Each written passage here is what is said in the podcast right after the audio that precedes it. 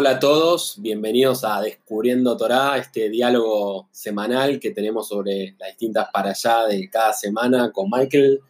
Buenas, buenas tardes, Michael, ¿cómo Buenas estás? tardes, Dani, Shalom. Muy bien. Baruch Hashem, ¿vos? Bien, todo bien, por suerte acá ya disfrutando de- del verano en Buenos Aires Exacto. y bueno, muy contento acá de juntarnos a estudiar una vez más en Es- este camino que, en el cual me estás trayendo con mucha felicidad y mucho aprendizaje. El placer es mío. Bueno, esta semana tenemos la quinta para allá del año. que esta para allá se llama Hayé Sara y en la traducción en español es la vida de Sara. ¿sí?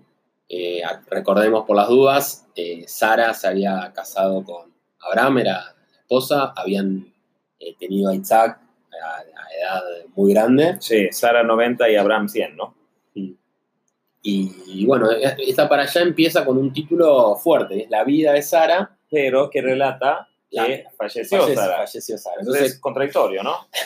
O, sea, o sea, para relatar la vida arranca con la muerte. Claro. con el, el Claro. final de la vida en este mundo. Claro, claro. Me parece, eso es eh, contradictorio. Una explicación de eso es que dicen que obviamente como arranca de, del fallecimiento o de la separación del alma del cuerpo de, de- Sara eh, y se llama Hayé Sara, la vida de Sara, puede ser que lo que es realmente vida también son todos esos buenos acciones y el buen camino y el, buen, digamos, legacy que, que Sara dio en- en la vida. Y por eso dice que la gente recta como Sara y Meinu, nuestra madre, ma- nuestra matriarca Sara, viven eternamente. O sea, es como que para nosotros sigue viviendo tanto que seguimos hablando de ella Eh, ah, exactamente, miles miles de años. después. eh, Exactamente. Es, es una muerte contradictoria. Eh, exactamente. como bien dijiste, está bien. Bueno, el tema es que a los 127 años, Sara fallece eh, en Hebrón, una ciudad cerca de Jerusalén que hoy se puede visitar. Sí. Están enterrados todos los patriarcas. Está- sí, los tres, están Abraham, Isaac, Isaac y Jacob y sus esposas. exacto. Y incluso eh, la única esposa eh, que no está ahí es eh, Rachel y Meinu, o sea, una de las esposas de Jacob, pero ahí eso vamos a ver en unos parashot más adelante. Pero también está Adam y Jabá enterados ahí. Ah. Eh, y ahí es interesante cómo justo eh, cayó Sara en, en Hebrón, ¿no? Porque dice que Abraham la encontró a Sara muerta en eh, Hebrón. ¿Y cómo, cómo es que la encontró justamente ahí?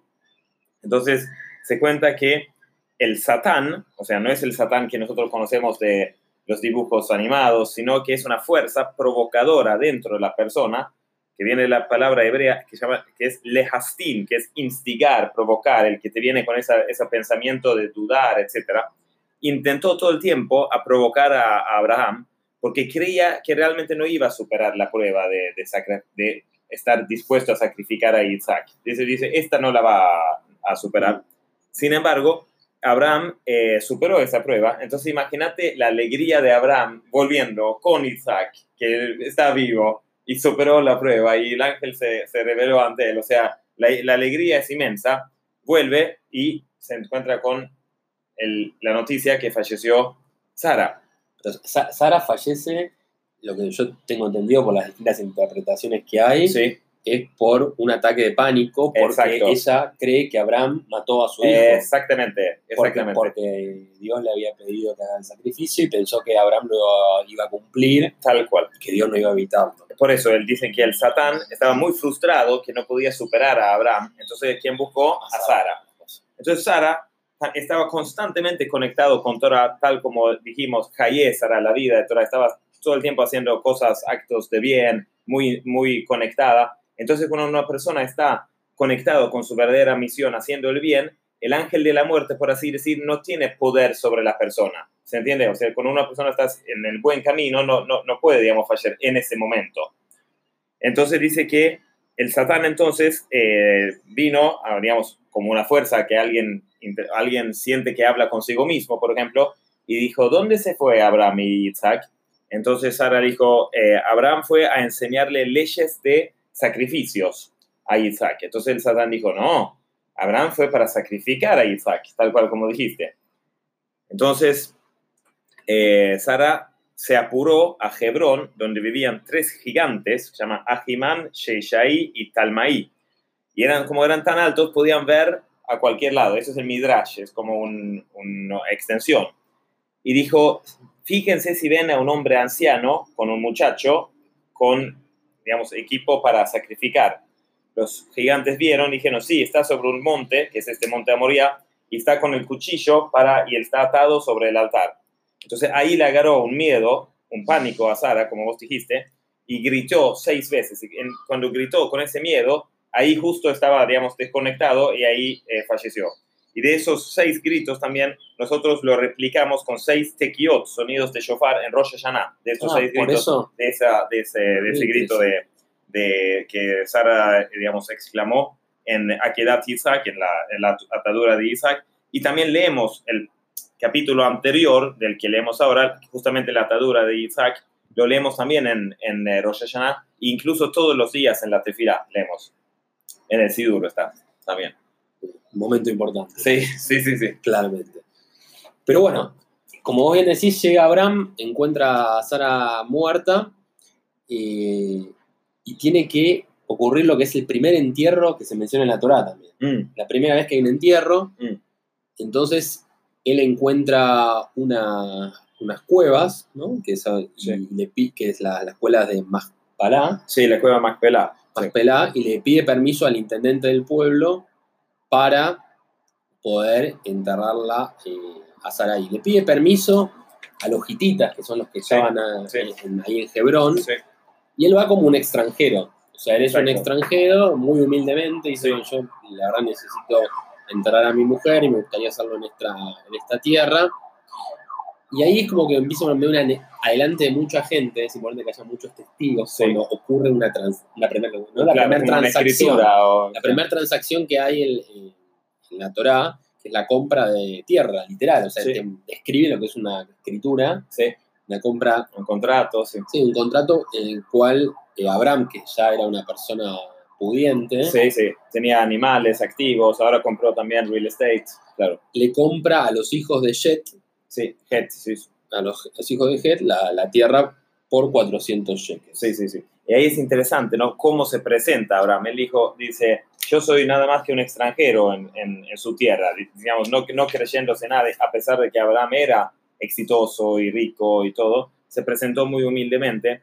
Y ahí también es interesante comparando cómo se presenta Abraham ante los getitas en esta parasha con cómo quería aspirar a ser su sobrino Lot en Sodoma. ¿no? Lo- Lot llegó a tener cierto puesto, era un juez o algo ahí en Sodoma, pero cuando él estaba eh, escondiendo esos malajim, esos ángeles en su casa, que le gritaron los sodomitas, dijo, si vos sos un extranjero acá.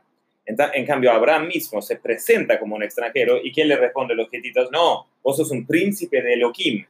Es decir, también eso nos muestra algo de, de nuestra identidad como perteneciendo a una minoría o algo. Es cuando uno, digamos, eh, acepta y es orgulloso de sus, sus orígenes y no intenta, digamos, a, a- a esconder lo que uno es, el, el de la, la mayoría de la población en, en el, en el país donde uno está lo mira con eso muy positivamente, Con con mucho más respeto que uno que intenta ocultar lo que uno realmente es. Interesante, muy, muy interesante el, el concepto.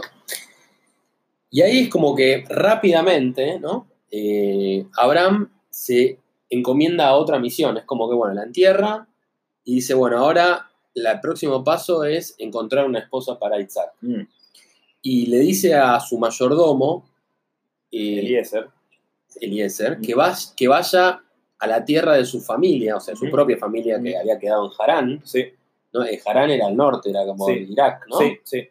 eh, que vaya ahí a, a buscar una mujer para Isaac. Esto es una misión muy importante, pero antes de entrar en la misión, que ahora vamos a entrar en Sí. otros detalles, quiero destacar algo que me llamó la atención. Sí. Es como que Abraham no se quedó mucho tiempo de duelo, porque Claro. murió la mujer Mm. y él rápidamente ya, como bueno, dijo, la entierro y, Y y entró en otra misión. Es como Mira, es un, es un doer, digamos. un mensaje bastante fuerte, ¿no? Que cuando uno tiene un duelo, Mm. Eh, obviamente hay un tiempo de lamentarse, Sí, como sí, lo describe, pero después hay que seguir adelante, Muy bueno. ¿no? Como que no... Bueno.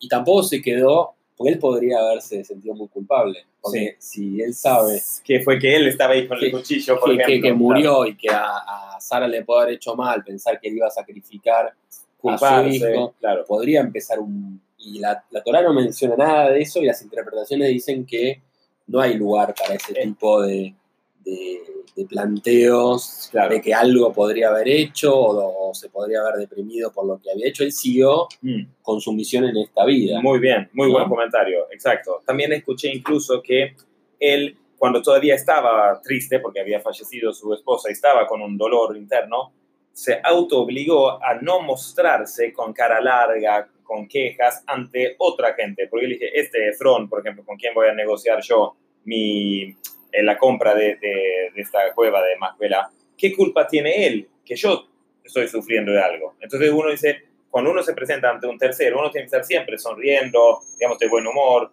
aunque a, veces duele, el otro no, quiere escuchar tus lamentaciones o quejas, ¿no? Totalmente de acuerdo. Bueno.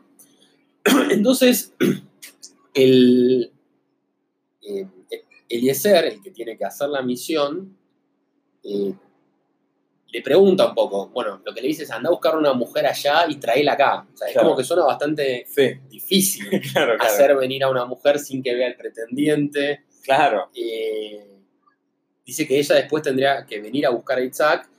Y él le dice, bueno, pero no es más fácil llevarlo a Isaac allá. Vamos, Sí. déjame ir con Isaac. Y le dice, no, Isaac no se va claro, a no- Israel. exacto. No se va, porque el mensaje, un poco una interpretación podría ser que la tierra de Isaac era esta y él como judío tenía que desarrollar su misión y su potencial en esa tierra, con lo cual si él se iba a Harán, por ahí se, se casaba y se quedaba, la familia lo hacía quedarse allá. Entonces, Claro. básicamente lo que quería era lo contrario. Claro. La mujer viniera para acá. También dicen que eh, Yitzhak representa la, la cualidad en, en el ser humano que es la disciplina, lo que se llama a veces Geburah. Eh, y también tiene el nombre Din, que significa justamente justicia. Entonces, eh, algo que es, o ley, ¿no? Eh, ¿Qué, qué caracteriza una ley? Una ley es que no se mueve, que es algo fijo. Entonces, por eso Isaac no se mueve de Israel. Bien. Y ahí está el tema de que Abraham le dice, bueno, primero intentá de nuestra familia, de mi familia, y después, si no, con los kenaitas, con los canaitas. Como que él tenía bastante buena concepción de los canaitas. Pero bueno, aparece algo de la religión judía que en ese sentido es muy de casarse con alguien de su propia familia. Sí, ¿no? O sea, que, que- que sucede hasta hoy en día, ¿no? Exactamente. Sí, sí. y, y- y hay algunas explicaciones de por qué. ¿no? Sí. O sea, por, por qué Abraham le, le- le- le da esta misión, que es, bastante contradictorio, ¿no? Porque pensemos que era una familia ya pudiente, Sí, que ya había, tenía poder, tenía dinero, y le pide al mayordomo sí, que que vaya. vaya a buscar una mujer, ¿no? Claro, es más, el mayordomo, eh, se explica también eh, que el mayordomo tenía ciertas esperanzas que él podía eh, casar su hija con, con Isaac, Ah, porque él era- había sido muy fiel siempre a Abraham y, y pensó que tal vez eh, podría llegar a, a- a calificar, ¿no?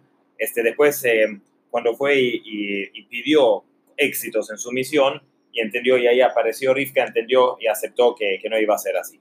Bien.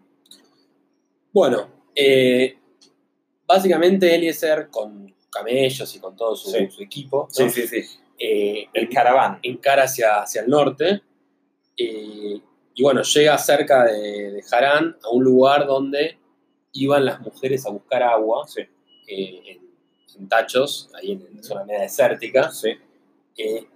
Y como pasa muchas veces en la Torah, es como que la Torah anticipa algo que va a suceder Claro. a través de un rezo, a través de una oración. Entonces, Eliezer reza para que aparezca una chica a la cual él le va a pedir agua y la chica no solo le va a dar agua a él, sino que le va a ofrecer a los camellos. agua eh, a sus camellos. Dice que este tipo de actitud va a ser alguien digno para eh, el hijo de su amo, Para ¿no? Isaac, Para la sí, misión que, que le habían encomendado. Y bueno, tal cual. Sí. Pas- o sea, el- Pare- eh, apareció directamente y así fue. sí, así. pasa eso, o sea, eh, aparece Rivka, eh, que le, le da, él le pide agua y ella le ofrece agua no solo a él, sino para sus camellos. Y después también él le pide un lugar para dormir. Le, Sí. le- le dice, mira, yo soy un, un extranjero acá, necesito un lugar para dormir. Y ahí aparece en la casa el hermano de Rivka, Labán, al cual eh, Eliezer le vuelve a explicar todo. O sea, Eliezer, a ella, Rivka, de primera ya le contó todo. Le mira, yo soy el mayordomo de Abraham, vengo a buscar una, eh, mujer para Isaac, eh, dije que va a ser en este lugar, la que enviado, ofreciera. claro. Entonces, bueno, es muy transparente todo lo que sucede. Eh, Rivka, por las dudas, era la sobrina de Abraham.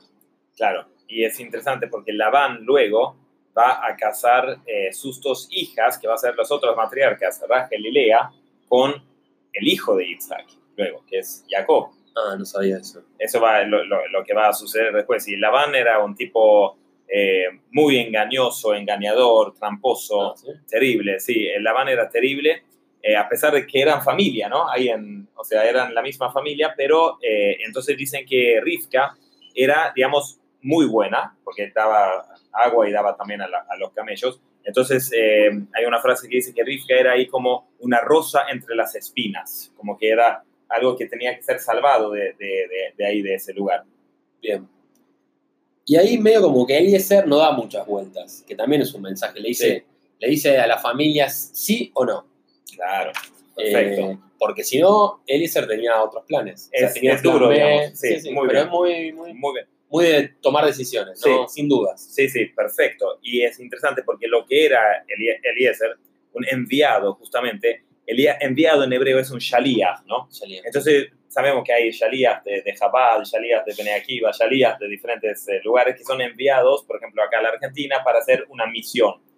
Y de la misma manera, somos todos nosotros en nuestra vida un enviado de Hashem para hacer nuestra misión en esta vida. Y justamente lo que dijiste tal cual. Es decir, no hay que tomar tantas dudas. Hay que tomar las decisiones, saber que uno es un enviado, uno tiene una misión en la vida. Bueno, la familia dice que obviamente no puede negarse porque es una orden que viene de Abraham, que es un apoderado de Hashem, sí, sí, no, tiene sentido. Pero, ojo, que ella también acepta. O sea, Rivka también dice sí. Como que le muestran que no es que la, la podían obligar en este sentido. Como que Rivka también Eh, claro, además, acepta. Tenía que aceptar la familia y Sí. también y el novio, ¿no? eh, la, la mujer en este caso. Claro. Eh, y bueno, ahí lo que dice la Torah es, es interesante, porque dice, él se casó con Rivka, ella fue su esposa y él la amó. Ah, muy bueno. Sí. ¿Qué, qué, puedes- ¿Qué podemos interpretar de eso? Y, y- y tiene un poco que ver con, con la, mucho de la modernidad, ¿no? También como el tema de, de- Exacto. de- de amar. ¿Qué es amor? O sea, ¿qué, o sea, es un enamoramiento apasionado que puede durar dos meses y después se hace todo juntos y después no era lo que yo pensaba que era y después no sirve para nada, entonces lo descarto. Acá es, primero se casó y después la amó. Es decir, o sea, eso O también sea, lo es muestra muy claro la frase. o Eso, primero se casó, fue su esposa y después la la amó. Es muy interesante. No, es, no se debe basarlo solam- solamente en un enamoramiento ilógico. Pri- Primero que averiguaron, liberaron la familia, quién era, qué cualidades tenía la chica. O sea, se averigua muchas cosas antes y después se trabaja el proyecto del matrimonio. Es interesante eso. Igual no quita que sea bueno enamorarse, ¿no? Es el- muy lindo. Podemos también eh, enamorarnos de, de Hashem también, que nos da tantas cosas, y, y- pero después la amó y eso se, dicen que es el verdadero amor, como que, Como que se construye. que se construye, El mensaje es que el amor se construye. o sea, es, es- es eso, exactamente. que no es algo que ocurre como un rayo que a veces como nos pintan Eh, como dicen, flashier o esas cosas. Claro. Es la telenovela, Hollywood, claro. Y esto, bueno, es un gran consuelo también, porque acordémonos que Isaac venía de la muerte de, de su madre, con lo cual empiezan a, a pasar cosas buenas rápidamente. Y bueno, ellos se, se encuentran en el, eh, en el Negev. Sí, en el desierto. En el des- en el desierto Y es interesante que dice que viene después del entierro, eh, porque si leemos la- la- el nombre Rivka de- por atrás, tenemos la palabra Hakeber, que significa justamente, o sea, tumba o se- sepultura, o sea, el lugar de, de entierro. Entonces, es decir, tal vez tuve que fallecer Sara para que entra esta nueva, digamos, este nuevo upgrade en el sistema que es Rivka. Es como que un avance, ¿no? Bien, sea, es como muerte, vida. Sí, muerte, exactamente. sí, sí. Bueno, Abraham, después de, de cumplir con su misión, se vuelve a casar con otra mujer que es Ketura, Sí. que hay dudas que si, si es Hagar, que era la, con la cual había tenido a Ismael. Recordemos que Abraham estaba casado con Sara, no podían tener hijos, y eh, por orden eh, de Dios, él decide tener un hijo con Hagar. su empleada que era eh, Hagar. Eh, entonces parece que una de las interpretaciones es que Abraham estaba muy solo, o sea, estaba un poco triste. se Viudo, claro. Se viudo. había enviudado. Y ahí como que Isaac va a buscar a Hagar eh, para eh, que porque Abraham la había echado a Hagar, recordemos, cuando Sí. la echó con, con Ismael por, Por el pedido de Sara. Por pedido de Sara, exacto. Entonces Is- Isaac va a buscarla para que su padre esté bien y vaya paradoja. Mientras él iba a buscarla para que su padre estaba bien, su padre le estaba consiguiendo una esposa. Entonces, Claro. lo que uno hace por el otro vuelve, Todo vuelve como el famoso boomerang, ¿no? ese, eh, ¿no? Es bastante... Muy interesante. Y además, bueno, lo que comenté, creo que eh, en el, la- el podcast que hicimos de Lech Leja, eh, Ketura significa eh, eh, Ketoret, o sea, Ketoret son inciensos. Entonces, esos son todas esas cosas que son de moda en la India, por ejemplo. Eh, entonces dice que tuvo seis hijos incluso con esta Ketura, que como Dani dice, puede ser que era Hagar, que cambió su nombre a Ketura porque sus actos fueron tan bondadosos, tan ricos como los inciensos, como los Ketura. Y ahí tenemos otro secretito, o no es tan secreto, dice en la Torah que Abraham y Ketura tuvieron seis hijos y lo mandaron al oriente y lo dio regalos. Entonces esos regalos, dice, regalos espirituales, son es esa sabiduría que está en la India de la yoga, de las meditaciones, de los inciensos y esos secretos que están en la India. Y a Isaac le dio todo. Es decir, la Torah es, es todo y la, la tradición espiritual es en el oriente también tiene este origen, digamos, eh, y, mediante Abraham y, y Ketura. Bueno, entonces tienen estos seis hijos y Abraham a estos hijos de nuevo los vuelve a alejar de Isaac. O sea, los, los manda de nuevo a, Como que Isaac es muy, este. claro, Sí, sí, sí. Como que a Isaac lo quería mantener Muy separado, sí, muy- muy, sí. muy separado. Mm. Y bueno, y ahí ya sí, Abraham, habiendo cumplido toda su misión, también fallece. O sea, en esta para allá Fallece fallecen Abraham, sí. los dos patriarcas Sara y Abraham. principales. Sí, sí, sí. Otra, otra cosa interesante de Sara, que justamente como se llama Jaí Sara, eh, que, que y- y adentro de su nombre está la- las letras Shin Reish, que significa Sar, y Sar significa ministro. Eso es interesante, como ella era como una, admi- ad- ¿qué hace un ministro? Un ministro administra. Es interesante, porque esas letras también están dentro de la palabra Israel, que somos entonces los, los Am Israel, el pueblo de Israel, somos los que somos ministros de Hashem. Administramos la tarea de Hashem, que es la Torah. Muy interesante. Y, y Sara era también la primera de los cuatro patriarcas y por eso como una administradora, se podría decir. Bueno. Y Abraham, bueno, a los 175 años fallece, como decía, anciano y satisfecho, y lo sepultan en Hebrón también, donde se, Sí. puede, se puede ir. Eh, y Isaac se establece donde era el pozo Rajai Lei, o sea, el pozo que había hecho hace muchos Sí. años. Abraham, Sí. donde había hecho el tributo a Shem, el pozo, y bueno, él se establece ahí.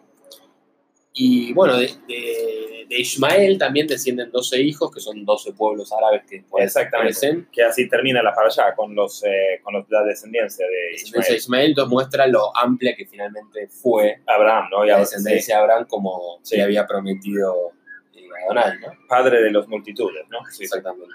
Eh, interesante también mencionar acá que mm, Sara, digamos, eh, más, más sobre Sara, es que eh, dijo que fue, eh, Abraham dijo, ¿dónde hay una mujer como tú? O sea, la amó tanto a Sara, digamos. Esa no es como la canción que se canta en Shabbat, algo así. Espectacular, se llama Eishet Hail, y esa lo escribió el rey Shlomo.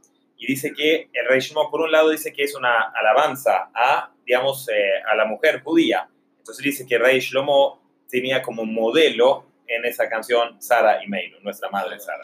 Y esa canción, que es el final del libro Kohelet, eh, que, que eh, Shlomo Hamelech, el rey Shlomo, escribió, es, digamos, tiene versículos de todo el abeceda- abecedario hebreo, de Aleph hasta la Tav. Y dice que Sara fue tan completa que no tuvo una falla ni en ninguno de, los, de las letras de, desde el Aleph a la Tav. Muy interesante, Sara, como mi abuela se llama Claro, Sara. es nuestra tata, tata, tatarabuela, o sea, tenemos un linaje muy noble, digamos. Mi abuela se llama Sara, así que por hecho manda, mándale un beso. Impresionante. Bueno, yo también le mando uno. Muchas gracias, Mike. Bueno, hoy terminamos el, el capítulo de esta semana. Espero que bueno, disfruten eh, esta semana y cualquier interpretación que tengan de esta para allá, bienvenida. Vamos a dejar ahora un mail en la descripción general, así también nos pueden escribir. Así que Encantado. Muchas gracias. Shalom Obraja.